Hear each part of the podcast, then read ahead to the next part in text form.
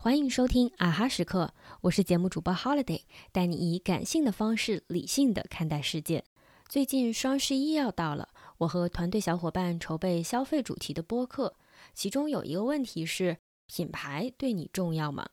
举个例子，同是瑜伽裤，普通品牌可能从几十块到两三百块，而 Lululemon 的瑜伽裤会卖到一千左右。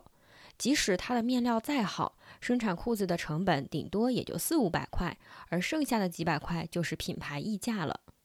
简单说，如果一条瑜伽裤贴了 Lululemon 的商标就值一千，而如果同一条裤子没了那个品牌标志，就只能卖五百。品牌存在溢价，事实上是大部分消费者都明白的道理，但为什么还心甘情愿地买单，甚至说被自愿割韭菜呢？这就涉及到做品牌的最高层次，就是制造消费者对品牌的一种类似宗教的信仰。最典型的就是乔布斯时代的苹果产品。热爱这个品牌的人追求的是极致的简约和流畅。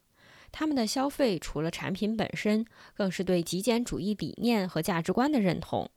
后来，许多人会通过购买苹果来寻找自己的身份认同。另一个层面上讲，一些好的品牌确实会提供更好的产品，或者说更独特的产品。还是拿大家最熟悉的苹果举例，放眼整个电子产品市场，从苹果问世以来，还没有哪个竞争对手能提供和它一样的产品。它的性能和服务也更有保障。我的第一台 Mac 电脑用了七年，依然流畅，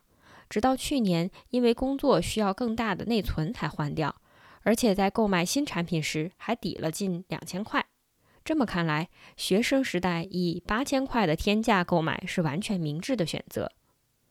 当然，并不是说品牌溢价完全没问题，也不是鼓励大家一定要消费品牌产品。今天想跟大家说的是：第一，有喜欢的品牌，并且乐于为它买单，这并不代表盲目追求名牌；第二，品牌溢价是客观存在的。为自己喜欢的理念买单前，要考虑自己可承受的范围，理性消费。第三，如果一个品牌的产品能通过更好的设计和性能，给你的生活带来便捷和愉悦，那么相比同类产品，它就是更值得购买的，也不必觉得自己在被割韭菜。好了，今天的节目就到这里，啊哈时刻感谢你的收听，希望能为你在即将到来的双十一购物提供一些新的思路。我们下一期再见。